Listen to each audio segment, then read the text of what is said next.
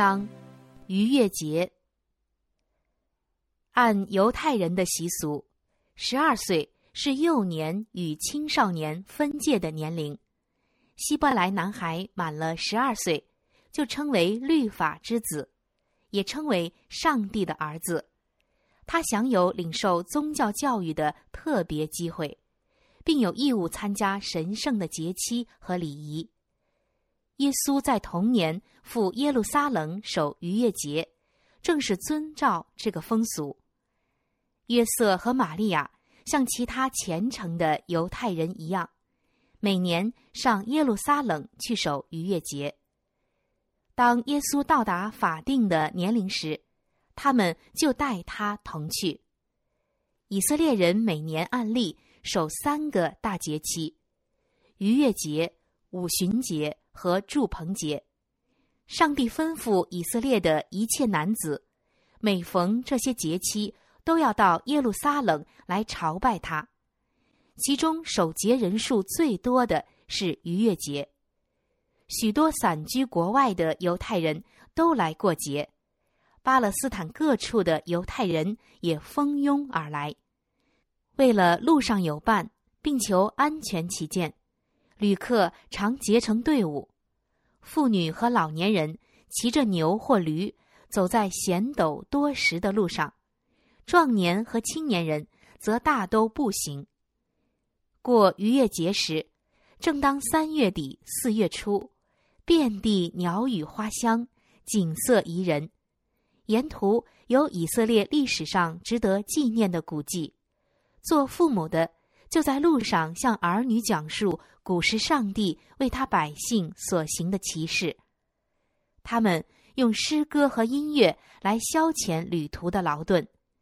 最后，耶路撒冷的城楼在望了，于是众人就同声合唱以下的胜利诗歌：“耶路撒冷啊，我们的脚站在你的门内，愿你城中平安。”愿你宫内兴旺。逾越节之礼是从希伯来人立国之时就开始遵守的。在埃及为奴的最后一夜，正在没有蒙拯救迹象之时，上帝吩咐他们准备立时获得解放。他曾警戒法老，将有最后的惩罚降在埃及人身上。上帝指示希伯来人。要将眷属聚集在自己家里，将被杀之羔羊的血涂在门框和门楣上，然后将羔羊的肉用火烤熟，与无酵饼和苦菜同吃。上帝说：“你们吃羊羔，当腰间束带，脚上穿鞋，手中拿杖，赶紧的吃。这是耶和华的逾越节。到了半夜。”埃及人的长子都被击杀，于是法老送信给以色列人说：“起来，从我民中出去，依你们所说的去侍奉耶和华吧。”从此，希伯来人就从埃及地出来，成为独立的国家了。耶和华上帝吩咐他们每年要遵守这逾越节。他说：“你们的儿女问你们说。”行这里是什么意思？你们就说，这是献给耶和华逾越节的祭。当以色列人在埃及的时候，他击杀埃及人，越过以色列人的房屋，救了我们各家。所以，以色列民族要世世代代传颂这奇妙的拯救。逾越节之后，接着就是七天的无教节。在这节期的第二天，以色列人要将这一年地里出熟的果子大麦一捆，献在耶和华面前。这些仪式都是预表基督的工作。以色列人从埃及得拯救，是罪人得蒙救赎的例证。这就是逾越节的真意。被杀的羔羊、无酵饼和出熟的果子，都预表救主。在基督的时代，大多数人对于逾越节的遵守已经退化到徒具形式的地步了。但是，对上帝的儿子来说，这节期却具有何等深长的意义啊！耶稣平生头一次看到祭司执行庄严的仪式，也看到翻祭坛上流血的牺牲。当香坛的烟云在上帝面前缭绕上升时，他和其他敬拜者一同跪下祷告。他看到逾越节重祀中一切动人心弦的仪式，日复一日，耶稣更清楚的看出其中的意义。每个动作都好像与自己的一生有关，他心中生发出新的感想。他沉静而全神贯注，似乎在研究一个重大的问题。救主使命的奥秘正向他展开。他默想这些景象，不禁心夺神怡。不知不觉，他已不在父母身边，而只想单独在一处。逾越节的重祀结束之后，他仍然在圣殿的院子里流连。及至敬拜的人离开耶路撒冷时，他就留在后面了。这一次，约瑟夫妇来赴逾越节，也是为了让耶稣与以色列的大教师们取得联络。虽然上帝话中的每一细目，耶稣都遵守了，但他。却不符合拉比们所传授的仪式和惯例，他们希望引导他尊重这些有学问的人，殷勤的注意他们提出的条件。但耶稣在圣殿中受了上帝的教导之后，立刻将所领受的传给了别人。那时，在圣殿旁边有一间房子，是专供办理宗教学校用的。这是仿效古代的先知学校，这里有做导师的拉比们和他们的学生聚在一起。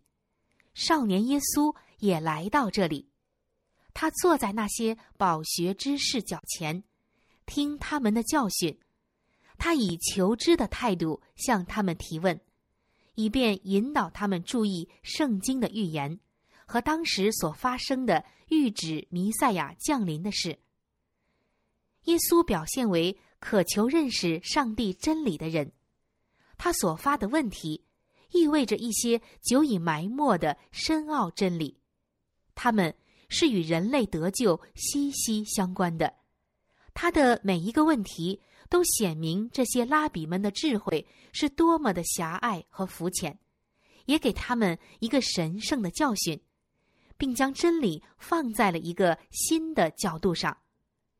拉比们谈到，弥赛亚来到的时候，要以奇异的神迹高举犹太国，但耶稣却提出以赛亚的预言，问他们那些指着上帝羔羊受苦受死的经文到底是什么意思。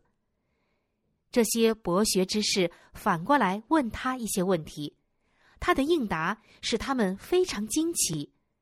他以儿童的谦虚态度背诵圣经的话，并发挥出一番深刻的意义，是这些智慧人从未想到的。他指出的一连串真理，如能被人遵循，就会对当时的教会发动一场革新，并唤醒人们对于属灵事物的深切兴趣。及至他开始传道的时候。就能有许多人预备好接待他了。拉比们知道耶稣并没有在他们的学校里受过教育，然而他对预言的了解却已经远远超过了他们。在这个富有思想的加利利少年身上，他们看出很大的希望来。他们想要收他为学生，把他造就成为以色列的教师。他们想负责教育他，觉得这么一个独特的天才，必须受他们拉比式的训练。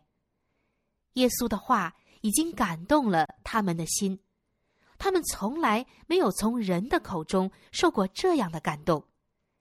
上帝想要将亮光赐给这些以色列人的领袖，而他们所采用的是能感动他们的唯一方法。傲慢成性的拉比们不屑于向任何人请教。如果耶稣摆出教训他们的架势，他们必轻视不听。但如今他们却自鸣得意，以为是自己在教训耶稣，至少是在拷问他的圣经知识。耶稣表现出少年人的谦恭礼貌与温良柔和，解除了他们的偏见，他们的心门便不知不觉地敞开，来领受上帝的真道。圣灵也向他们说话了。拉比们不能不看到，自己对于弥赛亚的期望是没有预言为依据的，但他们却不愿放弃那些素来鼓舞他们奢望的理论。他们以圣经的教师自居，怎肯承认自己对圣经有误解呢？他们彼此对问说：“这个少年没有学过，怎能有知识呢？”这时，那从天上来的亮光正照耀在他们黑暗的内心，但黑暗却不接受光。这时，约瑟和玛利亚正困惑、焦虑、惴惴不安。离开耶路撒冷的时候，他们没有看见耶稣，也不知他已经留在了后面。那时，犹太国人烟稠密。从加利利来耶路撒冷朝圣的旅客数不胜数，离城的时候又那么混乱。约瑟夫妇在路上和朋友、熟人一起快乐的旅行，使他们没有注意到耶稣已经离开。直到傍晚停下来休息时，他们才发觉那常在身边帮忙的孩子不见了。起先，他们以为。他在同行的人中间，所以还不怎么着急。他虽然年幼，但他们绝对信任他，希望到了需要的时候，他就会像平常一样来帮忙。可是现在，他们在同伴中找他，却找不着，于是恐慌起来。一想到早在耶稣裹在襁褓里的时候，希律王要谋杀他的事。他们的心就战栗不已。这时，他们满怀着黑暗的胸罩，悲愤的自责起来。他们找耶稣，一直回到耶路撒冷。第二天，当他们挤在圣殿敬拜的人群中时，一个熟悉的声音引起了他们的注意。他们绝不会听错，因为没有别的声音是那么严肃。那么诚恳，又是那么悦耳。约瑟和玛利亚在拉比的学校里找到了耶稣，真是大喜过望。可他们还是忘不了自己的忧伤和焦虑。耶稣回到了他们身边，他母亲便以责备的口吻对他说：“我儿，为什么像我们这样行呢？看呐。”你父亲和我伤心来找你。耶稣回答说：“为什么找我呢？岂不知我应当以我父的事为念吗？”他们似乎不明白他的话，于是他举手向天，面容发光。他们惊异的看见他脸上的光辉，耶稣的神性透过人性闪耀出来。当约瑟夫妇在圣殿里找他时，曾听见他和拉比们谈话，并且惊讶于他的提问和应对。耶稣的话引起了他们一连串的思绪，使他们毕生难忘。岂不知我应当以我父的事为念吗？耶稣的这句问话，对约瑟夫妇而言是满含教训的。但约瑟和玛利亚却轻忽了自己的工作，天父把自己的独生子托付给他们，这实在是无上的光荣。圣天使为了保全耶稣的生命，曾指引约瑟的道路。耶稣是他们所片刻不该忘记的，他们却把他忘却了整整一天。而当忧虑过去，他们非但不自责。却反倒将过错推到耶稣身上。约瑟夫妇把耶稣看作自己的孩子，这原是人之常情。他天天与他们同处，在许多方面，他也与别的孩子相同。要他们察觉他是上帝的儿子，是一件不容易的事。他们在救世主面前，没有珍视这天赐的福气，因此就陷入了危险之中。失落爱子时的忧伤和耶稣话中隐含着的温和责备，都是要将约瑟和玛利亚所受委托的神圣意义铭刻在他们心上。耶稣在回答母亲的话中，第一次显示他明白自己与上帝的关系。在他降生之前，天使曾对玛利亚说：“他要为大，称为至高者的儿子。主上帝要把他祖大卫的位给他，他要做雅各家的王，直到永远。”玛利亚曾将这些话存在心中，反复的思索。不过，他虽然相信他的儿子要做以色列的弥赛亚，但却不了解他的使命。耶稣现在所说的话，他也不明白，但他知道耶稣已经否认自己与约瑟有血缘关系，并声明他是上帝的儿子。耶稣并非不顾他与地上父母的关系，耶稣和他们一同离开耶路撒冷。回到家里，在他们劳碌的生活中帮助他们。他将自己使命的奥秘藏在心中，顺服的等候那命定开始工作的时间来到。在他认识到自己是上帝的儿子之后，他承认自己同拿撒勒这一家庭的关系有十八年之久，并履行了他作为儿子、兄弟、朋友和公民的义务。耶稣在圣殿中任明他的使命之后，就避免与群众的接触。他希望安安静静的与那已经知道他生平秘密的人一同从耶路撒冷回去。上帝的原意是要借逾越节的礼呼召他的子民脱离世俗的挂虑，并以他拯救以色列人出埃及的奇妙作为提醒他们。上帝要以色列民。从他的作为里看出自己从罪恶里得蒙拯救的应许，被杀羔羊的血，怎样保护了以色列的每一个家庭？基督的宝血也要怎样拯救他们中间每一个悔改之人的灵魂？但他们必须因着信，活出基督的生命来，才能靠着他得蒙拯救。表号性质的仪式之所以还有价值。就在于他向朝拜者指明基督为他们个人的救主，上帝要引导他们对基督的使命做虔诚的研究和默想。但是，当离开耶路撒冷时，大多数人过于注意旅行的兴奋和彼此之间的交谈，便将节期中所目睹的仪式忘记了，以致救主也不愿和他们同行。约瑟夫妇与耶稣一人由耶路撒冷回家，耶稣希望用有关救主受苦的预言开导他们。将来，基督在独楼地受苦时，还想着要减轻母亲的忧伤，而现在他已经开始为母亲着想了。玛利亚将亲眼看见耶稣最后的惨痛，所以耶稣希望使他明白他的使命。以致当他的心被痛苦刺透时，能经受得住。这一次，耶稣离开他，他伤心的寻找了三天。当耶稣为世人的罪献上生命时，玛利亚要再度失去他三天之久。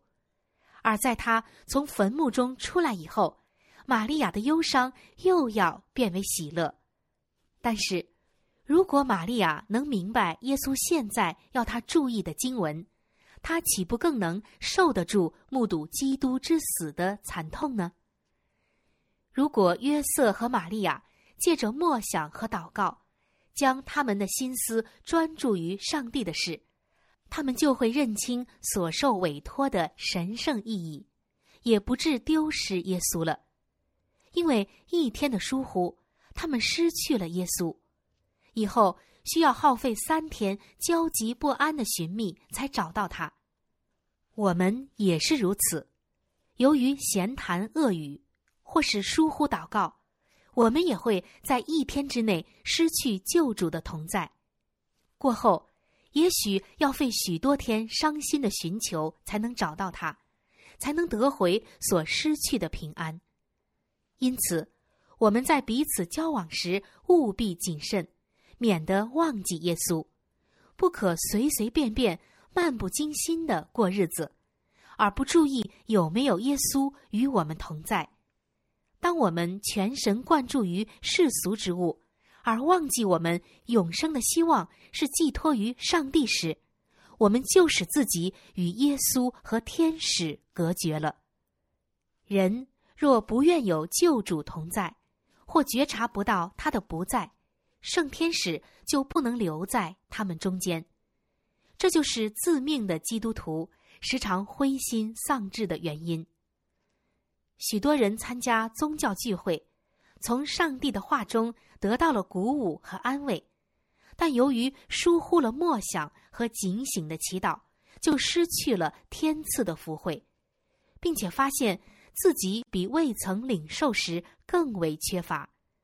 他们时常感到上帝苦待了他们，却看不出过错。乃在于自己，他们既然将自己与耶稣隔离，就把他荣耀的光辉关在门外了。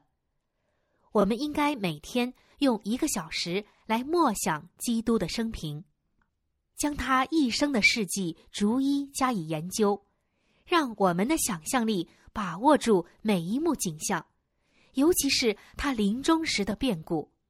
如果我们能够如此详尽的思索耶稣基督为我们所付出的伟大牺牲，我们对他的信心就必更加坚定，我们的爱心也必振奋起来，并能更加深刻的被他的精神所感化。如果我们要最终得救，就必须在十字架脚前学习痛悔谦卑的功课。我们彼此交往，就能互相造福。我们若真属于基督，我们最甜蜜的思想也必集中于他。我们必喜爱谈论他，而且当我们彼此诉说他的爱时，我们的心就会被神圣的感化力所软化。我们若仰望耶稣基督品德的荣美，就变成主的形状，荣上加荣。